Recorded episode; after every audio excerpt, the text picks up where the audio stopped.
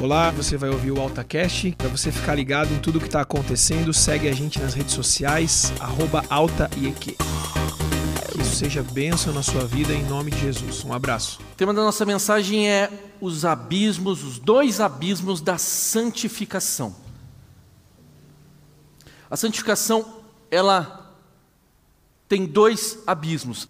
E esses dois lados trazem perigo para mim e para você. A gente não quer ser aquele profeta do caos, aquele cara que diz que vai tudo dar errado. E não é isso, não é esse o caso, não é esse o caso. Mas de uma forma equilibrada. Eu preciso trazer à tua mente, à tua consciência, que vai chegar um dia em que eu e você vamos nos achegar diante diante do nosso rei, diante do leão que ruge e a terra treme, e que eu e você possamos chegar bem. Que eu e você possamos escapar desses dois perigos, desses dois abismos que se encontram diante de nós. Dois abismos da santificação. Primeiro eu queria compreender aqui quais são esses dois abismos. Que história é essa de santificação? Que coisa é essa de santificação? Eu e você precisamos entender do que, que nós estamos falando para saber como que eu vou me comportar e como que eu vou contribuir para a minha santificação, sem cair para um lado do abismo e sem cair para o outro lado do abismo. Em que ponto que está a santificação? Veja, a pessoa vem para Jesus, ela se arrepende, ela aceita Cristo como Senhor e Salvador da sua vida. Então Cristo a justifica. Primeiro movimento é, é meio que tudo junto, mas vamos separar aqui didaticamente, né? Cristo justifica, Cristo rasga a cédula que dizia que você é culpado, ele diz assim, inocente, porque eu estou pagando a conta, então você está justificado. Você era uma criatura morta espiritualmente, preso ao pecado, e Cristo, o Espírito Santo de Deus, ele infunde a graça dele em você e você é regenerado. Você estava morto, condenado no inferno, agora você está vivo espiritualmente e você pode resistir ao pecado. Essas coisas acontecem assim, ó instantaneamente. Mas vem o terceiro processo, que é a santificação, que é o nosso assunto de hoje. A santificação também é uma obra de Deus. Também é uma obra que Deus coloca na sua vida. Deus é quem santifica. Só que essa obra não é instantânea. Essa obra é um processo. Essa obra ela é progressiva. Então a gente precisa entender o que, que é santificação. Se você for ver na Bíblia, você precisa ter o seguinte cuidado: tem dois tipos de santificação. Santificação inicial, que eu vou chamar de inicial, que não é definitiva, porque a gente pode perder ela, então eu vou chamar de inicial. E essa santificação também é instantânea. Você é separado para Deus, você é chamado de santo. Você é consagrado para Deus nesse momento. Então iniciou a sua santificação. E depois nós temos uma santificação que é a progressiva. Essa santificação é um processo. Vamos lá para o primeiro versículo, é, 1 Coríntios 6, 11, por gentileza. Show de bola, pessoal da mídia aí, brigadão pela força. 1 Coríntios 6, 11. Alguns de vocês, não, é versículo mesmo na tela, não é o, não é o PowerPoint, vai voltar. Ah, eu vou ler aqui, tá? Assim alguns de vocês, é, assim foram alguns de vocês, mas vocês foram lavados, foram santificados, foram justificados. Não é? Ué, foram santificados está no, está completo, está no passado, está pronto. Essa é a santificação inicial. Você vê para que você já foi. Agora, vou pegar aqui 1 Pedro 1, 14 e 15. Como filhos obedientes, não se deixem amodar pelos maus desejos de outrora, quando viviam na ignorância, agora o 15. Mas, assim como é santo aquele que os chamou, sejam santos, vocês também, tudo que fizerem. Aí você percebe, bom, essa santificação não é, não é, não é inicial, não está pronta, não está feita. Porque se ele está dizendo sejam santos em tudo que fizerem, é porque tem um processo, de, um processo. Então, a partir de agora, tem essas duas na Bíblia, você precisa saber qual das duas você está lendo, mas é fácil de entender. Agora, o assunto dessa pregação aqui é a progressiva, é aquela que nós vamos progredindo ao longo da vida. Muito bem. Próximo slide, o do bebê. Aí, ó. Crianças precisam crescer. Então, quando nós chegamos a Cristo, nós somos é, é, santificados e somos como crianças espirituais. E né, eu sou pai fresco, minha filha tem, tem três anos, né, estou aprendendo a ser pai ainda. E como é gostoso ter uma criança, como é gostoso admirar a criança, ver ela. Só que, se a minha filha não crescer, tem uma coisa errada com ela. Será que eu espero que ela tenha toda essa dificuldade, que ela, que ela mantenha essas características de criança com 18, 19, 20 anos? que ela seja imatura, que ela seja às vezes irritadiça, que ela seja às vezes desobediente, que ela seja criança. Não. As crianças precisam crescer e eu e você também precisamos crescer. Eu e você precisamos crescer. Próximo slide. Vamos ler aqui, ó. A superficialidade é a maldição de nosso tempo. A doutrina da satisfação instantânea é, antes de tudo, um problema espiritual real. A necessidade urgente hoje não é de um maior número de pessoas inteligentes ou dotadas, mas de pessoas profundas. Richard Foster escreveu isso. Olha só, uh, o Facebook foi criado em 2004, o Instagram em 2010. Essa frase me parece bastante atual, não é? Nós estamos vivendo uma onda de superficialidade. Então você escreve aí no chat, você que está aqui, que ano você acha que o Richard Foster escreveu isso aqui? 2015, 2020? Chuta aí, pode chutar, só uma bobeira. Que ano você acha que o Richard Foster escreveu essa frase aí? 99, 2000, antes um pouco do Facebook. Chuta aí. Hã? 79, será? Olha, essa frase é de 1978, Lucas, quase. 43 anos atrás, o cara estava reclamando de superficialidade. Então imagine agora, hoje ele ia infartar, né? Hoje ele ia ficar assim doido, porque o, o, o nível de superficialidade parece que aumentou gigantescamente. A gente vê pessoas cada vez mais vazias, com, com objetivos cada vez mais fúteis, e eu e você não podemos ficar na nossa superficialidade espiritual e você precisamos crescer. Crianças precisam crescer. Uma das frases que o Isaac pregou na, na, numa série anterior ainda, Os Fora da Lei, ele falou o seguinte: olha, a nossa imaturidade é uma ofensa ao Senhor. Ele morreu por nós, ele nos deu a salvação, ele está nos santificando. Nós permanecermos como crianças espirituais ofende o Senhor.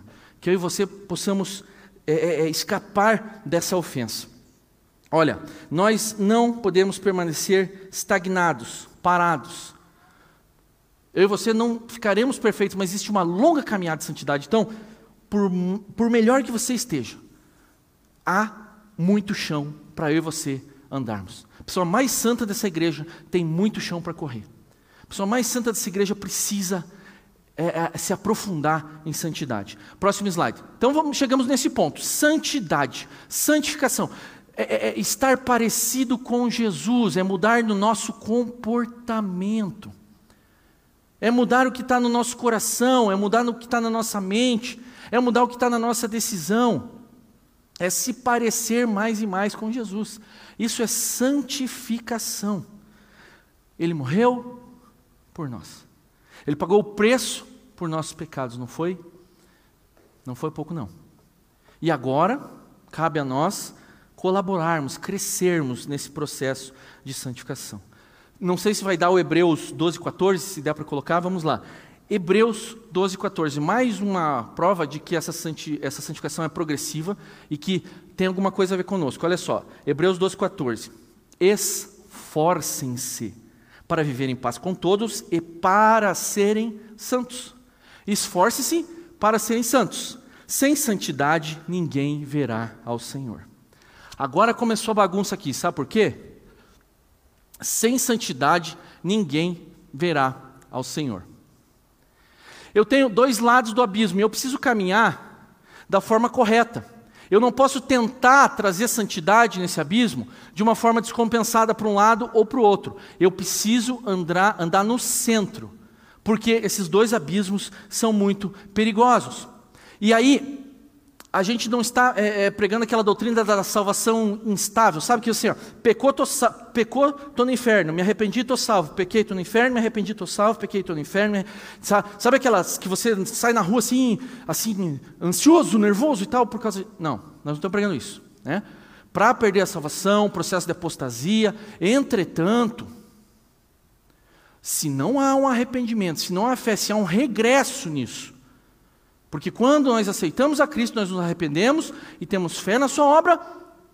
Só que se não houver uma constância nisso, se houver um, um regredir a ponto de, de, de, de não haver mais o arrependimento, a ponto de não haver mais a fé, a ponto de não ter problema nenhum com santificação, Nesse sentido, de uma forma indireta, pode acontecer apostasia, o que é muito grave. E de qualquer forma, se a gente não chegar tão longe, é uma grave, um grave problema com processo de santificação. Então vamos para o primeiro abismo. O primeiro abismo você viu ali, chama antinomianismo. Esse primeiro abismo, qual que é a característica dele? É aquele cara que ele é fã da graça. Ele gosta da graça. Gosta tanto da graça que chama de hipergraça. Gosta tanto da graça que só olha para esse atributo de Deus. Lembra quando a Letícia trouxe um cubo mágico aqui, cheio de cores, né? E ela falou: olha, os atributos de Deus eles se apresentam ao mesmo tempo. Eu não posso isolar um e dizer que Deus é só graça. Deus é só amor, Deus é só justiça. Não, Deus é Deus. E Deus é tanto graça, quanto justiça, quanto amor. Mas o antinomianista, o cara que quer é, fazer o processo de santificação dessa forma, ele fala assim: não, isso é obra de Deus. É Deus que santifica, ele está certo. Só que ele acha assim: não, é Deus que santifica, então eu vou ficar quietinho. Um dos outros nomes desse, desse abismo aqui é quietismo. É o cara que fica passivo, é o cara que diz que ele é uma afronta contra Deus eu tentar me santificar, é uma afronta eu querer colaborar com esse processo, porque Deus é soberano, Deus é poderoso, Deus é, é justo. Então, Ele que me santifica. Eu não, eu não, eu não, antinomianismo, né? Eu não, ó, é, é, contra norma, contra a lei. Então, eu estou livre da lei. E nós realmente não estamos debaixo da lei, entretanto, há padrões morais para que sigamos. E esse cara desse lado aqui fala: não, não. Essa pessoa aqui é a pessoa mais, no sentido de indisciplinada, trata a graça como uma coisa barata. Ela é, é, trabalha mais no comodismo, eu vou só deixar que Deus faça. Se Deus não fizer, é porque Ele não quis. Quem sou eu para ir contra Deus? Ele está liberto dos padrões morais, ele tem as suas verdades. Esse cara aqui, ele lê a Bíblia e fala assim: hum, sem santidade ninguém verá o Senhor. Aí ele fala assim: não concordo. Eu acho que verá. Fecha a Bíblia e vai viver a vida. Né? Ele, não, ele não, não, não obedece à lei. Ele quer ser santificado exclusivamente pela graça. Próximo slide. Então, esse aqui, ele diz assim: santificação ou santidade não tem nada a ver comigo. É Deus e eu não chego nem perto. Nesse caso aqui, a gente vê que ele tem uma disciplina de menos. É, ele é disciplinado? Não, é disciplina de menos. Agora vamos para o próximo slide. Slide, né? Que slide, né? Slide é coisa, sei lá. É slide que chama mesmo assim, né? No meu tempo tinha slide mesmo. Aí, o outro lado do abismo é o moralismo. O que é o moralismo? O outro lado desse abismo é assim: eu quero me santificar. E eu vou, com toda a minha força, me santificar, e eu quase que excluo Deus do processo. Eu digo assim: eu vou ser santo, eu, eu, eu me apego tanto à lei, tanto à lei, tanto à lei, que daí eu deixo de lado a graça. Está vendo que como precisa ter um equilíbrio aqui? Porque um foi graça demais, o outro foi lei demais. Essa pessoa do moralismo, que também é chamado ali de legalismo, aquele abismo aqui, né? Esse abismo aqui é o do legalismo, e ele tenta achar aqui a, a justificação por obras da lei. Então ele está quase ali caindo do, do, do penhasco, do abismo ali. Ele tenta chegar nessa justificação dizendo: serei uma pessoa honesta, serei uma pessoa justa, serei uma pessoa honrada, cumprirei os meus deveres cristãos, pagarei meus impostos, serei santo. Só que tem tanto orgulho no coração dele, tem tanto apego à lei e ao esforço, próprio esforço humano, que ele também sai do equilíbrio, ele vai, ele cai do penhasco. Ele tem uma atitude de troca. Então ele faz assim: Senhor, Aqui estou eu, estou aqui pagando meu dízimo conforme a tua lei fala, conforme a tua promessa me promete. Então, eu exijo do Senhor, eu determino que o Senhor irá me abençoar. Ele passa do ponto, ele faz as coisas por troca. Ele tem mais dever do que prazer. Ele está buscando essa santificação, até que está, só que é mais por dever do que por prazer. Então, próximo slide. Esse cara aqui, Ó, santidade só tem a ver comigo. Só tem a ver comigo. E esse cara ele usa a disciplina de uma forma exacerbada. Ele exagerou. Ele passou do ponto. É disciplina demais. Ele é o centro. Então, se ele cumprir certos requisitos, ele ganhou perdão. Ele excluiu Deus da parada. Ele esqueceu que a santificação é sim uma obra de Deus. Agora, próximo slide. Então, nós temos aqui essas comparações. E o mesmo Richard Foster, ele diz qual que é o caminho do meio? Como é que eu consigo não ir nem para lá, nem para cá?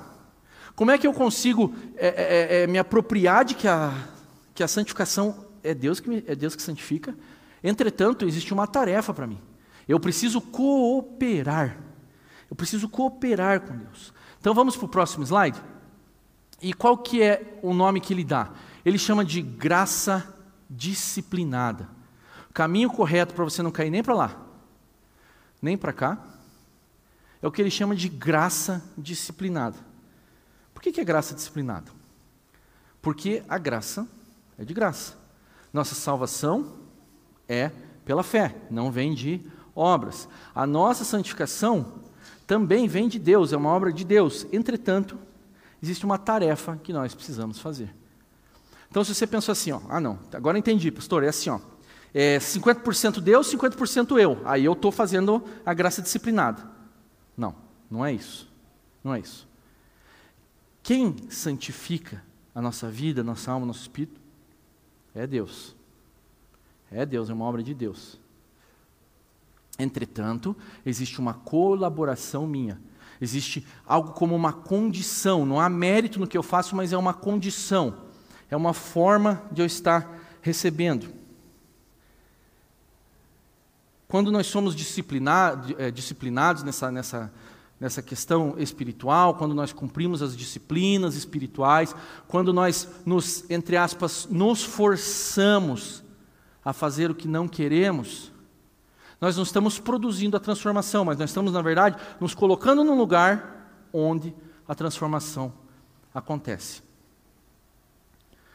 Vamos facilitar? É assim, ó. Não é você que abastece seu carro. Quem abastece seu carro é o frentista, que está fazendo aqui a figura de Deus. Entretanto, o frentista não vai lá na sua casa abastecer o carro. Precisa uma atitude sua você precisa levar o carro até o posto para que o frentista ali abasteça seu carro. Essa é a graça disciplinada. Eu preciso de determinadas disciplinas. Depois, é, essa pregação não é sobre isso, mas depois procure disciplinas espirituais. Faça uma pesquisa sobre disciplinas espirituais. Você vai ver que é, essa prática cristã remonta desde né, dos primeiros anos. Essa pra, essas práticas são várias, tá? internas, externas, coletivas, são várias delas, mas elas remontam desde a antiguidade. E são os meios de graça, ou seja, a forma com que Deus nos transforma, a forma com que nós nos colocamos diante de Deus para que ele, ele nos transforme.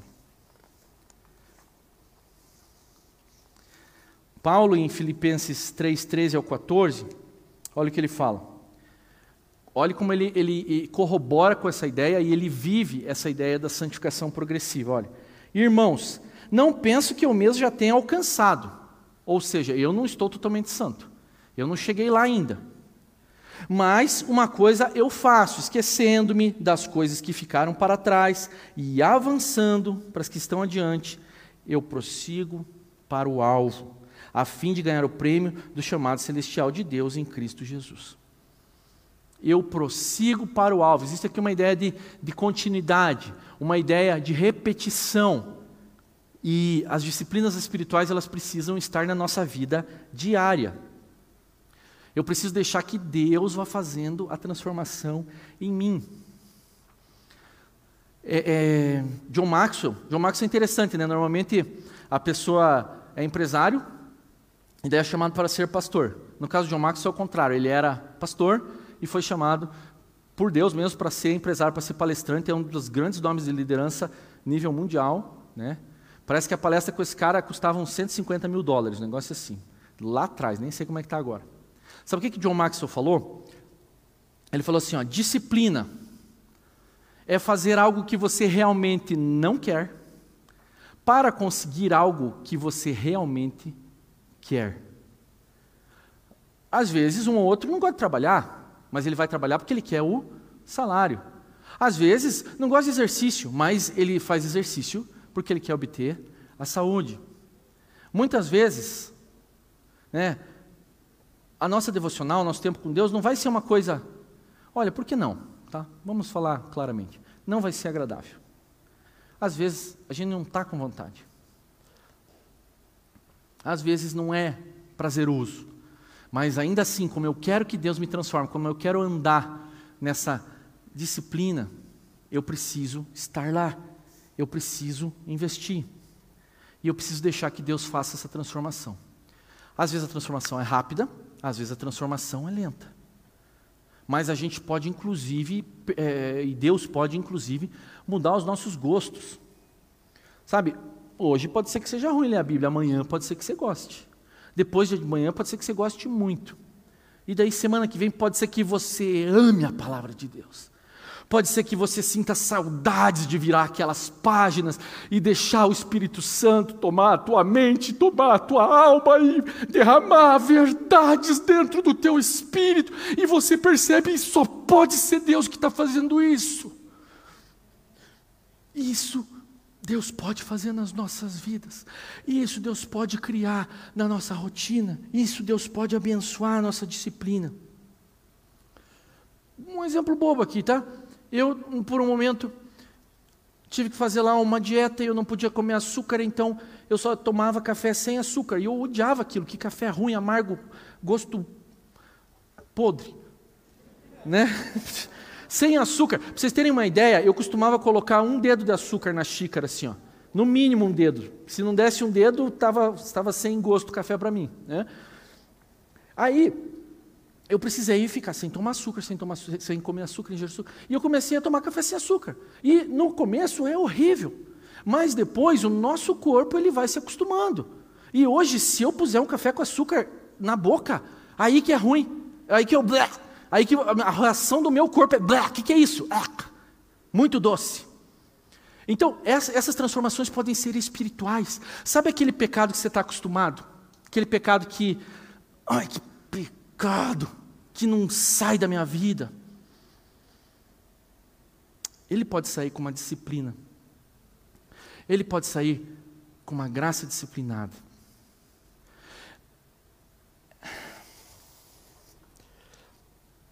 Essa graça disciplinada, ela envolve nosso relacionamento com Deus. Você quer matar essas disciplinas, você quer matar um tempo de oração, um tempo de Bíblia, um tempo de estudo da palavra, você quer matar faça por obrigação. Faça na tua força. Matou. Se não houver o componente do relacionamento, do querer se conectar a Deus, de, de, de, de ter uma amizade com Deus, você matou. Aí o pastor Carlinhos diz assim: não, eu só prego aquilo que eu vivi, né, ou que aquilo que me tocou, alguma coisa assim. E nesse caso eu tenho autoridade para falar, porque eu morri de disciplina inútil. Eu ia ler a Bíblia todo dia, disciplinadamente, mas como uma obrigação, e eu morri, porque não adiantou nada. Porque eu estava pendendo para o lado do moralismo, do legalismo, da obrigação. Agora, quando eu vou, mesmo não querendo, em gratidão ao que Deus me fez, negócio diferente acaba sendo ruim do mesmo jeito, mas meu coração é outra história no meu coração. E Deus, né, o Senhor não vê lá de Samuel, lá na hora da unção de Davi, né? É, Samuel, Deus não vê como o homem vê. O homem vê o exterior, o homem vê a aparência, mas Deus vê o coração. Deus vê o meu e o teu coração. Algumas disciplinas. Devocional, tempo de devocional, quando você para, quando você tem um tempo, quando você lê a palavra, mas não é ler a palavra é, é, de forma é, é, sequenci... não sequencial, mas de uma forma mais técnica, tá? A devocional você lê a palavra para uma aplicação na sua vida. O que que esta palavra está falando com a minha vida? Um tempo para estar com Deus, para refletir com Deus. Aí, por outro lado, outra disciplina é a leitura da palavra. Aí sim, uma forma de mais conhecimento, de mais estudo, de informação. Disciplina do jejum. Disciplina do jejum, do jejum é muito legal. Você que não tem esse hábito, faça uma vez só para ver como é, como é legal. Legal, coisa nenhuma, né? é muito difícil, é muito ruim. Mas ela traz um benefício, e você percebe esse benefício até na sua consciência. Você percebe que alguma coisa está diferente ali, que, que, a forma de processar as informações durante o jejum, hum, parece que existe algo, algo, algo diferente ali, né? A adoração, uma consciência pela santidade de Deus, sentir, experimentar Cristo, imaginar Ele, a beleza dele, abrir o coração para o amor dele. A adoração se deixar ser invadido pela presença dele. Isso, essa presença de Deus aqui, que você sentiu aqui hoje, sabe que ela pode ir lá para o seu quarto? Sabe que pelas madrugadas, que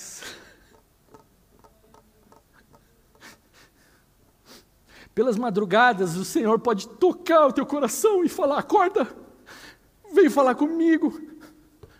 Ele pode falar: eu tenho, eu tenho, eu tenho uma mensagem para você, eu tenho a resposta para você, eu tenho relacionamento, eu tenho intimidade, eu tenho, eu tenho a bênção para você. E o que é ruim é que esse meu choro não é um choro de alegria, é um choro de saudades. Porque talvez eu seja a última, pessoa que devia estar aqui falando sobre isso.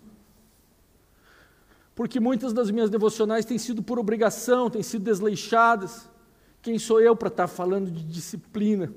Quem sou eu para estar falando de graça disciplinada? Então, quase que eu não sou um pregador aqui, eu sou alguém que está ouvindo a palavra para si. Talvez eu esteja pregando mais para mim mesmo. E eu peço que o Espírito de Deus te ajude a receber também. Que esta palavra possa fazer no seu coração a transformação que eu estou precisando no meu.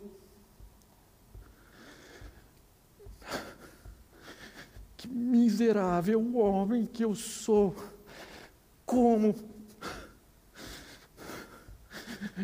que eu me deixo levar por coisas mundanas e, e terrenas e profissionais antes de entender que a majestade, Jesus Cristo está diante de mim, está diante de nós. Senhor, que o Senhor nos ajude a entender como o Senhor é precioso, como nós não podemos arriscar a Tua presença por nada, como nós não podemos, Senhor, colocar atrapalhos, coisas que atrapalham a gente de, de, de receber de Ti. Nos ajuda, Senhor, a ter mais santidade. Nos ajuda, Senhor, a ter olhos aguçados, Pai, para ver que o pecado está batendo a porta, para ver que a tentação está batendo a porta, que aquela preguiça está chegando, que chegou a hora da devocional, mas vamos ver mais uma série, que chegou a hora de repente de passar tempo com a sua filha, mas você tem mais um Face para ficar zapeando. Senhor, nos ajuda, Pai, a entender que o Senhor é precioso. Nos ajuda, Senhor, a, a, a termos uma relação de intimidade com o Senhor. Nos ajuda, Pai, a, a, compreender a grandiosidade de quem Tu és. E que nesse processo nós possamos nos santificar nós possamos chegar mais próximos de Ti. Nós possamos compreender, Pai, que existe alegria.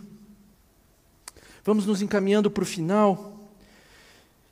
E eu quero concluir com um simples raciocínio. Isaías 59, 2.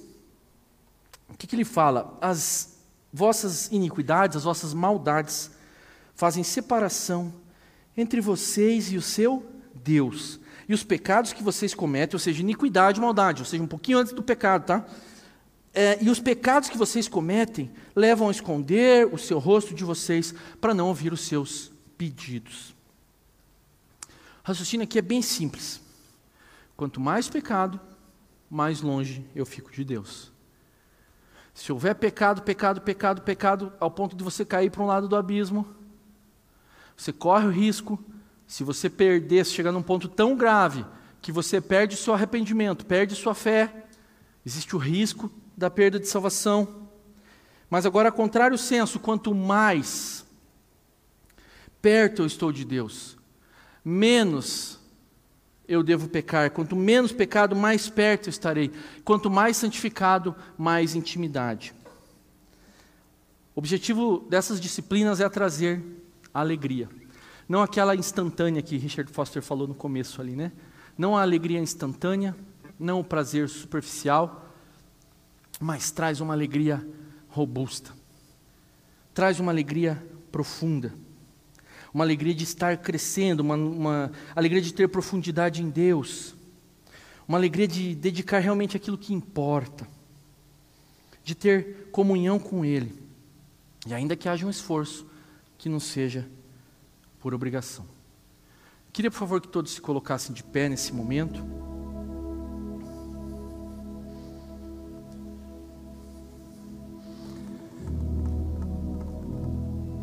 Você que ainda não aceitou a Cristo como seu Senhor e Salvador, tanto aqui no presencial quanto lá no chat.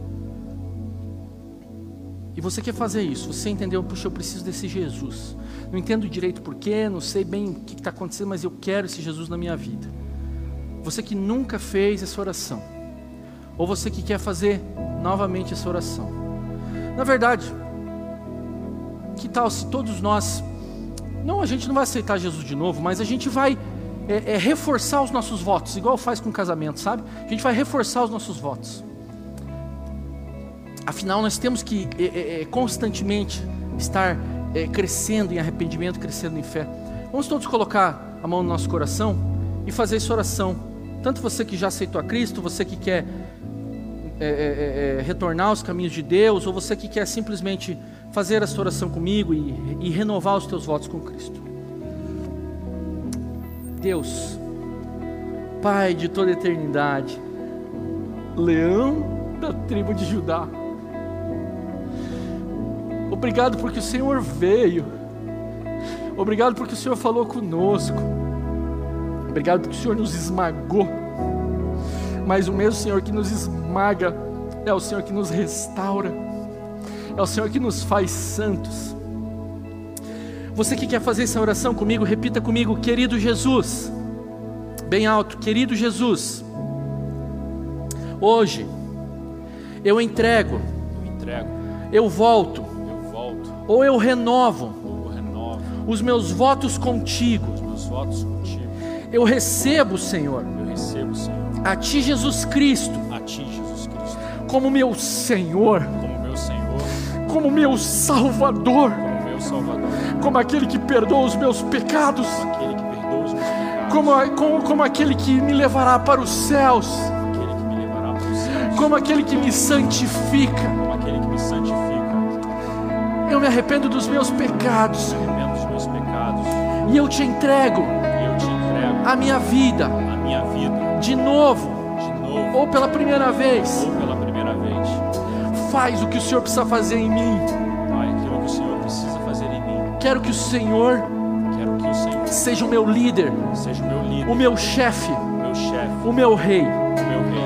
Pois tu és, pois tu és digno, digno de receber, de receber o meu coração, meu coração, a minha vida, a minha vida é tua, é tua. Assim eu oro, assim eu oro. em nome de Jesus. Querido Deus, nós continuamos em oração a Ti e só te pedimos, Pai.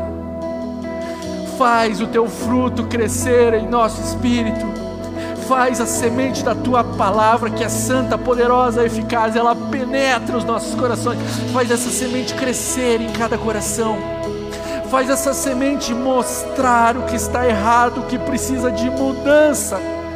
E nos dá, Senhor, força para persistir força para persistir graciosamente, força para não cair nem do lado do abismo nem do outro, força para estarmos nos renovando o nosso arrependimento, renovando nossa sede de receber o Senhor, renovando a nossa sede de estar contigo por cada dia da nossa vida, até o momento que nós vamos poder dizer: Senhor, aqui estou, aqui estou e aqui está a minha vida para o Senhor.